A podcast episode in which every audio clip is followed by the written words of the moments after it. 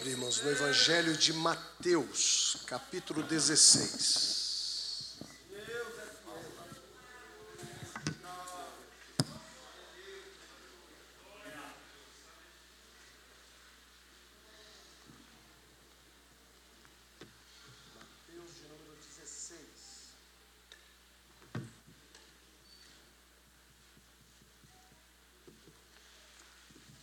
Os que acharam, pode dizer amém? Evangelho de Mateus, capítulo de número 16, versículos 13 em diante. Diz assim a palavra de Deus. E chegando Jesus às partes de Cesareia de Filipe, interrogou os seus discípulos, dizendo: Quem dize os homens ser o filho do homem? E eles disseram: um João Batista, outros Elias, outro Jeremias, ou um dos profetas. Disse-lhe ele: E vós, quem dizeis que eu sou? E, Jesus, e Simão Pedro respondendo disse: Tu és o Cristo, o Filho do Deus vivo. E Jesus respondendo disse-lhe: Bem-aventurado és tu, Simão Barjonas, porque tu não revelou a carne e o sangue, mas meu Pai que estás nos céus. Pois também eu te digo que tu és Pedro, diga assim, tu és Pedro. Diga assim, Pedro. E sobre esta, diga assim agora, pedra. Diga assim, Pedro. Pedra. Isso. E sobre esta pedra edificarei a minha igreja e as portas do inferno não prevalecerão contra ela. Eu te darei as chaves dos reinos dos céus, e tudo que ligares na terra será ligado nos céus, e tudo que desligares na terra será desligado nos céus. Amém. Só até aqui. Nós vemos aqui, meus queridos e amados irmãos, obrigado. Nós vemos aqui, à luz da palavra de Deus, uma passagem conhecida por todos aonde até a igreja da maioria diz que Pedro é o fundador daquela igreja. Mas biblicamente falando, nós sabemos que não é, não foi. Nunca foi o fundador daquela igreja. Desta igreja da maioria que não precisa citar nome, todo mundo conhece. Mas eles batem no peito e diz que este Pedro é o fundador desta igreja. E à luz da palavra de Deus, nós sabemos que não é. Não foi e não é. Mas eles querem ser taxativos e dizer que foi. Só que as expressões bíblicas aqui não tem nada a ver e eu fiz vocês citar aqui Pedro e pedra, que são coisas distintas, mas fala da mesma substância, mas de forma distinta. É a mesma substância do calcário, do minério, porém de uma forma diferenciada. A pedra e o Pedro. Jesus edifica a sua igreja. A palavra igreja, meus queridos e amados irmãos, vem de eclésia, que quer dizer saídos para fora, tirados para fora.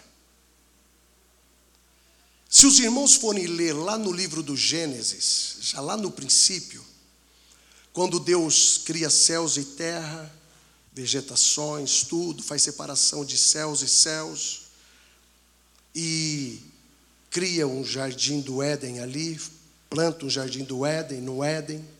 Aquele Éden já era existente, conforme Ezequiel já havia vaticinado isso no passado. Nós vemos que Deus simplesmente só dá uma reformulada naquele Éden, que era mineral, conforme Ezequiel diz, e ele planta agora vegetais, plantas ali naquele Éden que já era existente. Mas nós vemos, à luz da palavra de Deus, que quando Deus planta aquele jardim no Éden, o Senhor faz um homem do pó da terra e coloca neste jardim. E os animais que tinham, o macho tinha sua fêmea, sua parceira. Deus olha e vê que o homem tinha uma necessidade de ter uma companheira.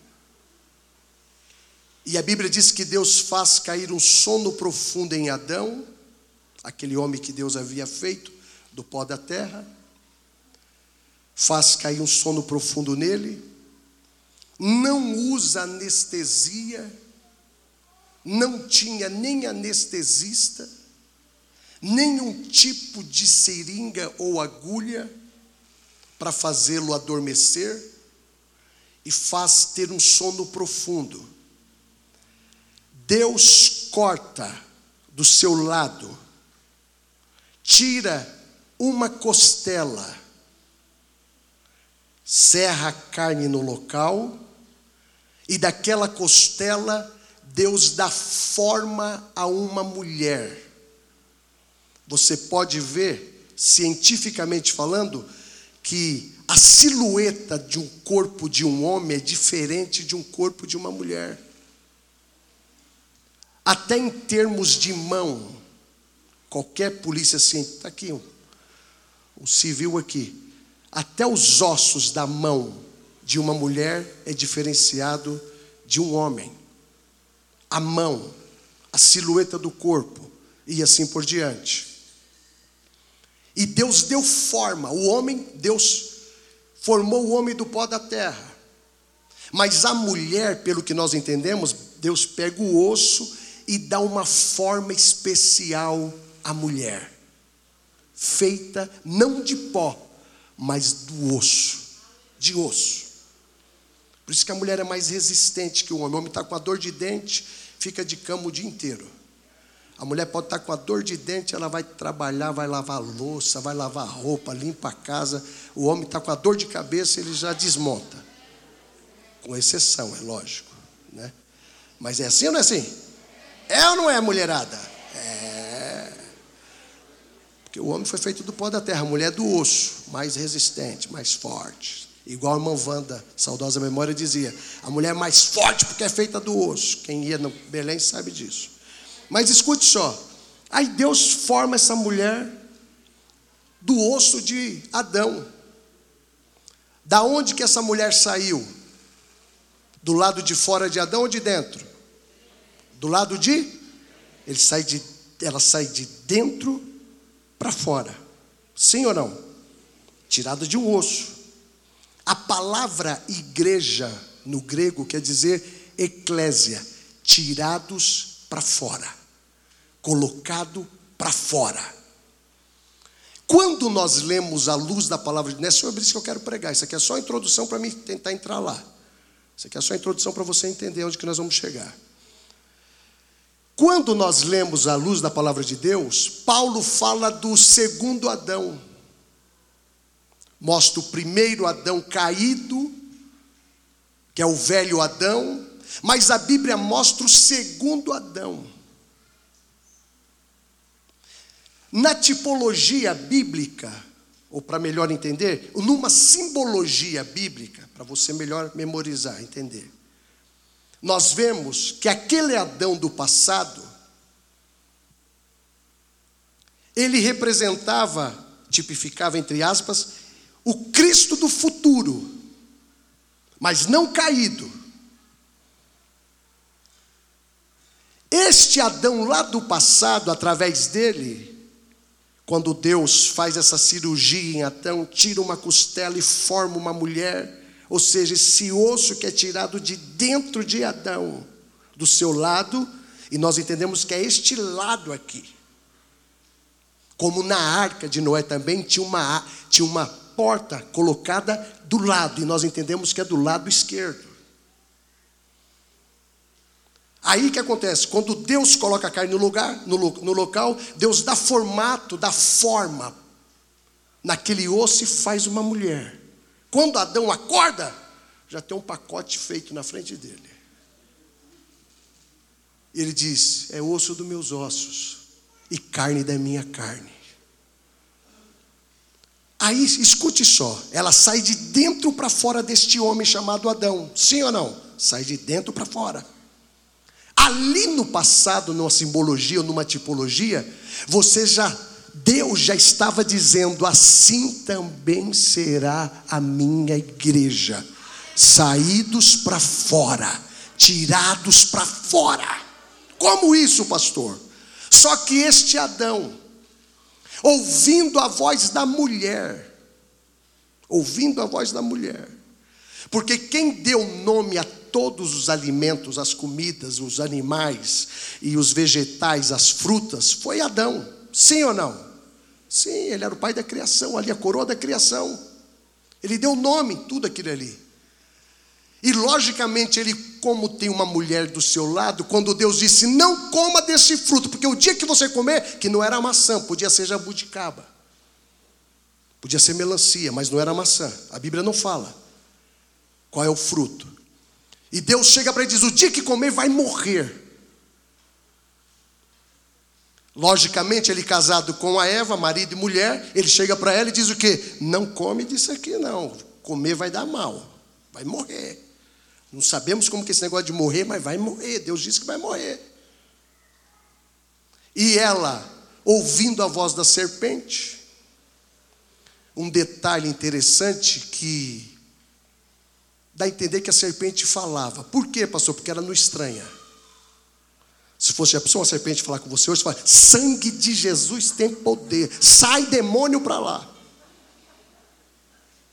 Talvez falasse, tanto é que ela não estranha. Sim ou não? É uma conjectura minha, pensamento meu. Tá bom? Então, porque ela não estranha. É assim que Deus disse? Ah, é. Sabe por que, que Deus disse assim? Porque o dia que vocês comerem, vai abrir-lhes os olhos e vocês serão semelhante a Deus.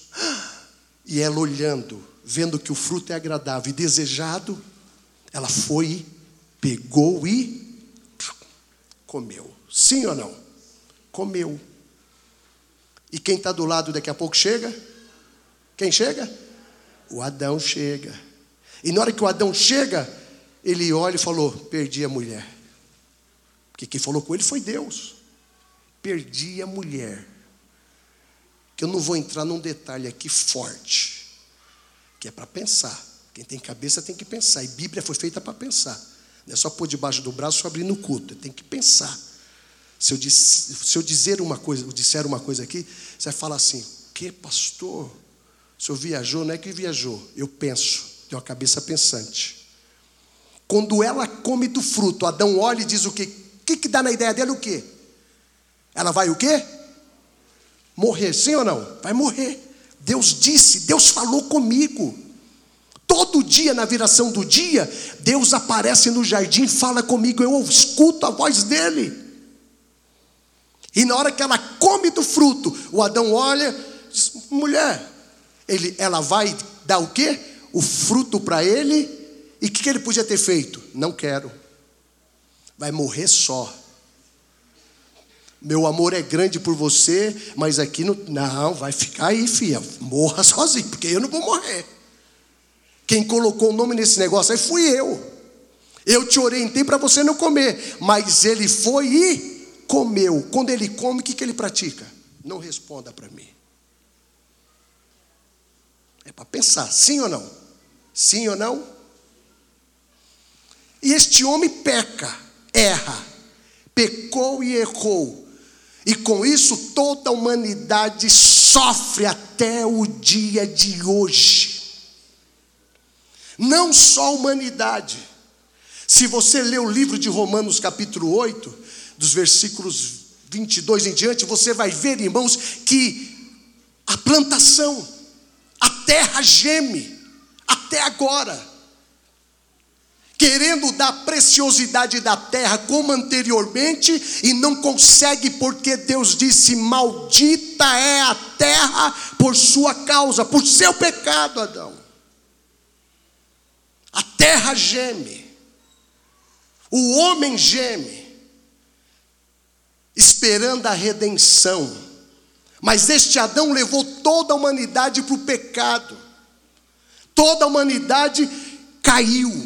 O homem caiu. Aquele Adão desmoronou a ponto de Deus tirá-lo de dentro daquele jardim. Por que Deus tira Adão daquele jardim? Porque ali tinha a árvore da vida. Se Deus não tirasse Adão daquele jardim, uma vez que Deus pelo menos deu cinco sentenças no livro do Gênesis, ali no capítulo 3. Pelo menos cinco sentenças de maldições. Se Deus não tira, expulsa do jardim, ele estaria por ali e falou: Bom, tá ruim o negócio, mas eu vou comer da árvore da vida. E na hora que ele comesse, iria viver eternamente amaldiçoado.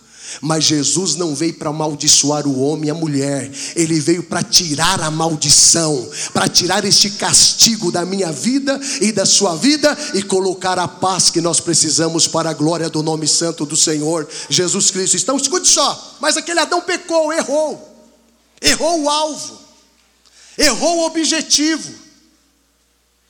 Mas aí chega quem, irmãos? Olha só, no primeiro Adão sai uma mulher. Deus faz uma mulher de, dos ossos. Deus forma uma mulher e dá para ele. Ou seja, ali era uma igreja, simbolicamente falando, que saiu de dentro do Adão. Aquela Eva representava a igreja. Tipo, é uma, um tipo da igreja dos dias de hoje. Mas daqui a pouco nasce quem? O segundo Adão. Por obra e graça do Espírito Santo um anjo chega para uma mulher, Gabriel diz assim: Olha, você não está ainda casada com nenhum homem, nem com José, porém o que eu acabo de colocar aqui dentro, Deus coloca dentro de você aí uma semente preciosa do Espírito Santo e você já está grávida a partir de agora.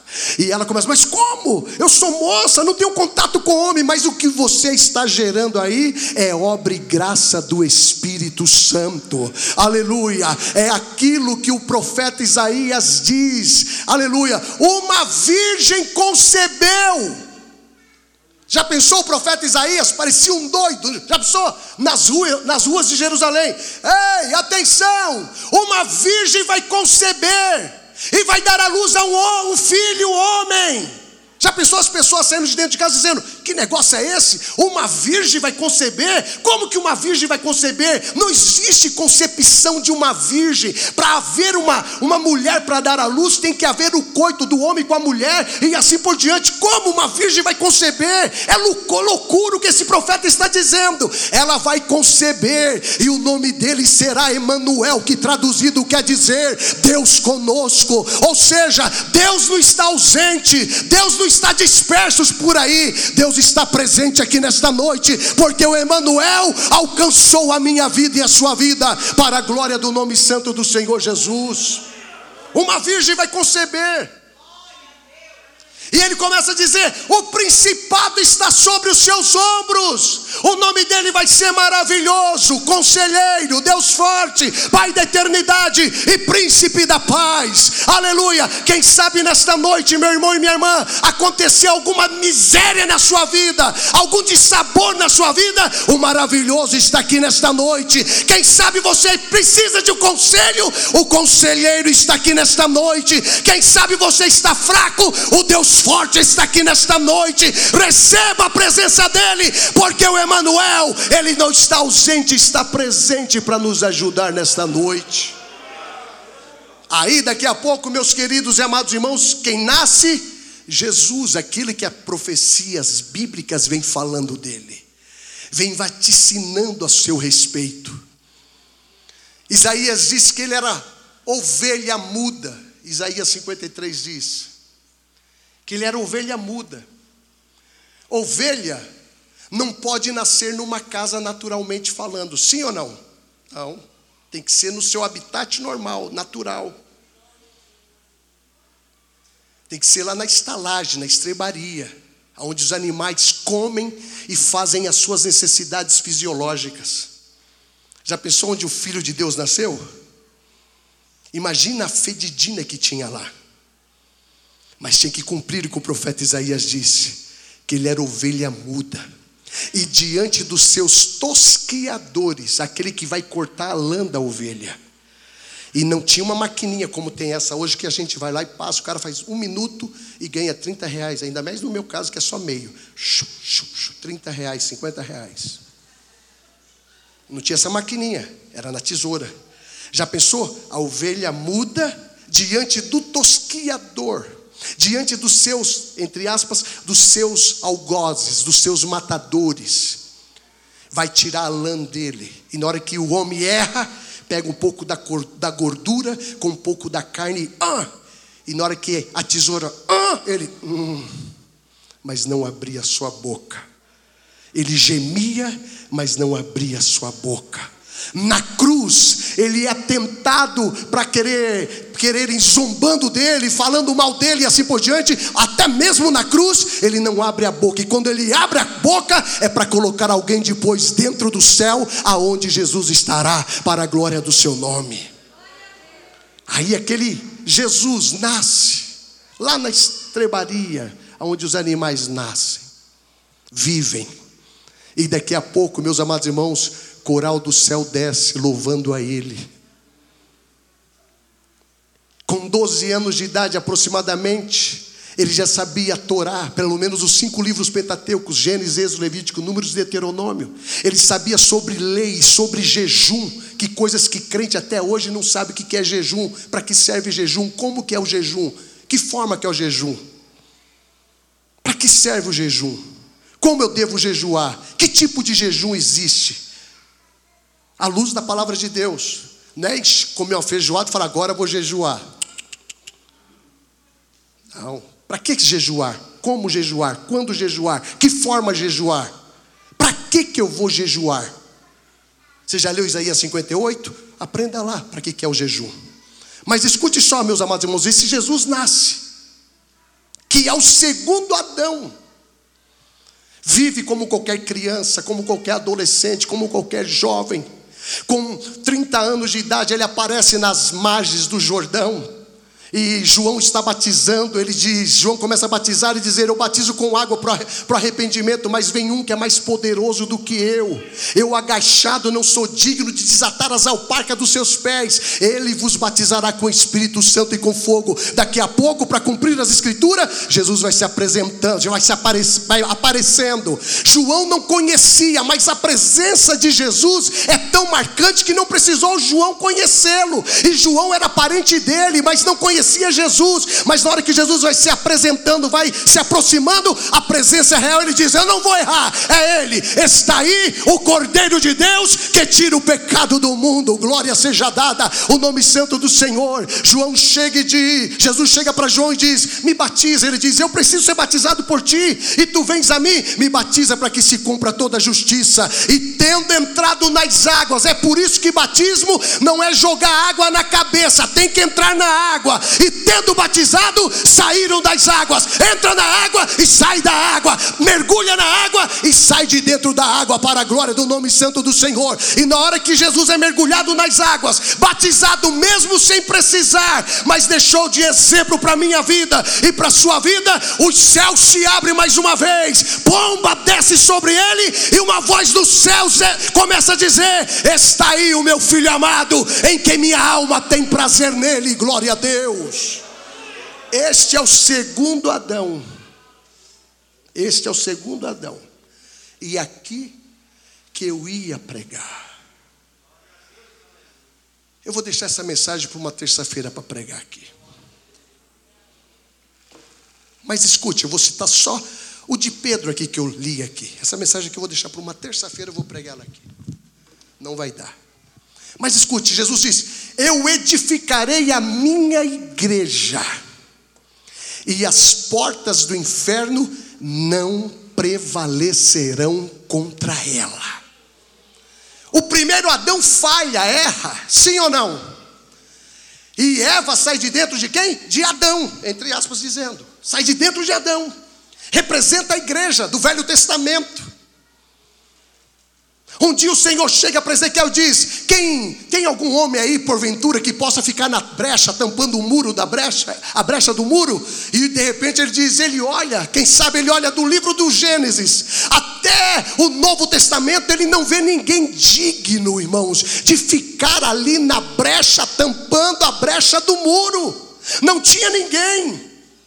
É a mesma coisa quando João, no capítulo 5 do livro do Atos dos Apóstolos, ele olha e diz: Quem é digno de abrir o livro e de desatar os seus sete selos? Ele olha desde o livro de Gênesis, desde Adão até o Velho Testamento, final do Velho Testamento em Malaquias, e ele não vê ninguém digno de abrir o livro e desatar os sete selos, mas de repente ele olha, irmãos, ele olha e começa a ver uma cena descritiva: um cordeiro parecia que estava morto, mas não estava morto, como estivesse morto, e ele olha, ele vê um cordeiro e ele vê um leão, cordeiro para tirar o meu e o teu pecado, para me limpar e te limpar, para me purificar e te purificar. Mas ele vê um leão da tribo de Judá para me dar a vitória e te dar a vitória para a glória do nome santo do Senhor. E Jesus diz: Eu edificarei a minha igreja.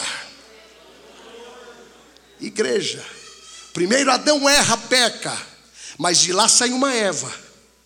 Na cruz do Calvário, quando o sangue dele vai sendo vai saindo, vai saindo, vai saindo, vai saindo, Ele está edificando a sua igreja. Aleluia, glória a Deus. Foi ali que sai a igreja do Cordeiro, a inauguração desta igreja do Cordeiro. Aleluia. E ele está dizendo: não é o Adão do passado que errou, que ouviu a voz da mulher, porque a mulher ouviu a voz da serpente, que tipifica Satanás. Não, aqui é o segundo Adão, que não errou, que não pecou.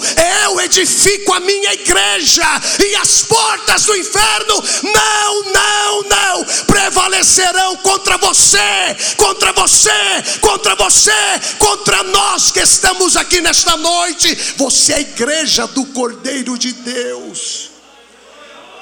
Agora, nessa passagem bíblica, eu aprendo o seguinte: como a igreja da maioria diz, não foi Pedro que edificou nossa igreja. A nossa igreja está edificada em Pedro. É por isso que eu saí de lá. É por isso que você saiu de lá. Porque se nós estivéssemos simplesmente edificados em Pedro, nós não vamos ficar. Porque a palavra Pedro no original quer dizer Petros. No grego, que quer dizer fragmento de pedra. Pedacinhos de pedra. Diga comigo assim: Pedro quer dizer Petros, fragmento de pedra. Olha para este irmão, para essa irmã, e diga assim: você não está edificado em Petros, em Pedro. Porque se nós estivéssemos edificados em Petros, em Pedro, esta igreja já tinha fundado. As igrejas que aceitaram a Cristo como Salvador já teriam se definhado e assim por diante. A igreja que está aqui e aqueles que já aceitaram a Cristo como Salvador não aceitaram Pedro, nem a morte de Pedro. Nós sabemos que Pedro morreu, mas não é a morte de Pedro que me resgatou da minha vã maneira de viver, da sua vã maneira de viver. Não foi com prata ou com ouro que o Senhor me resgatou e te resgatou, mas foi com precioso sangue imaculado, sangue imaculado do Senhor Jesus Cristo. Glória a Deus. Escute só, meus amados irmãos, Petros, Pedro, fragmento de pedra. É por isso que a igreja, esta igreja da maioria, ela não é consistente. Porque elas, eles são alicerçados em Petros, fragmento de pedra. E Jesus disse: Eu, você é Pedro, fragmento de pedra. Mas eu edificarei a minha igreja sobre esta pedra. Aí dá a entender que Cristo aponta assim para ele: sobre esta pedra não é em cima de você, ou sobre você, Pedro. Eu edifico a minha igreja sobre mim. Eu sou fundamento, eu sou o alicerce, eu sou a base desta igreja, e as portas do inferno não vai prevalecer contra ela, Pedro. Pedro, você é fragmento de pedra. Olha só, meus queridos e amados irmãos, de Petros, de Pedro, não pode sair rocha. A palavra Petra que vem de pedra, vem de rocha, montanha inamovível, inabalável. Petros não, tira aqui, põe aqui, põe ali, põe aqui. Você não pode ir lá e remover o pico do Jaraguá, o Monte Everest, porque é uma montanha inamovível. E Jesus disse: A minha igreja não está em fragmento de homem, a minha igreja não está em frangalhos de homem, a minha igreja está alicerçada em mim. Eu sou a pedra, eu sou a pedra angular, eu sou a pedra fundamental. Jesus, Ele é a pedra de esquina. De Petros ou de Pedro, não pode sair rocha. Pode sair de um fragmento de pedra, pode sair uma rocha? Sim ou não? Não. Mas de Petra, desta rocha inamovível, o homem cisma e diz assim: Eu vou passar um viaduto aqui, vou passar uma pista aqui nessa montanha. Ele vai lá, coloca dinamites, explosivos e blá. Sim ou não? E dali sai o que? Fragmentos de pedra. Da rocha sai fragmentos de pedra. Da rocha sai fragmentos de petros, de pessoas, de homens. De homens não pode ter rocha. Homem não forma rocha. Pedro não edifica rocha, mas a rocha edifica Petros. A rocha edifica o Mazinho. A rocha edifica esta igreja, porque a igreja não está edificada em Petros. A igreja está edificada na rocha inabalável, inamovível que está aqui nesta noite e se chama Jesus. Jesus, você está edificado em Cristo Jesus. Olha para alguém e diga assim: você não pode se abalar. Diga para ele, para você, não pode se abalar. Você não está edificado, edificada em Petros. Você edific, está edificado, edificada na pedra chamada Jesus Cristo. Aleluia. Pedro morreu. Mas de Pedro não sai a igreja, porque Pedro não é pedra. Pedro é fragmento de pedra, e quando Pedro morre, ele não pode edificar uma igreja, mas Cristo, que é pedra, através da sua morte, chega no Brasil, Daniel Berg e Gunnar Vingre, e começa a edificar o que? Uma igreja, através da pedra que se chama Jesus Cristo de Nazaré. Então, meus irmãos, Pedro não pode edificar uma igreja, mas Jesus edificou esta igreja, esta igreja está aqui nesta noite. Você pode adorar a Deus? Amém. A outra fica para depois. É... Cadê isso? Crianças, venham. Eu fiz um propósito, de terminar sempre o culto aqui, mais tarde, às 9, 8 e 10 você vai embora para sua casa. Tá bom? Amém?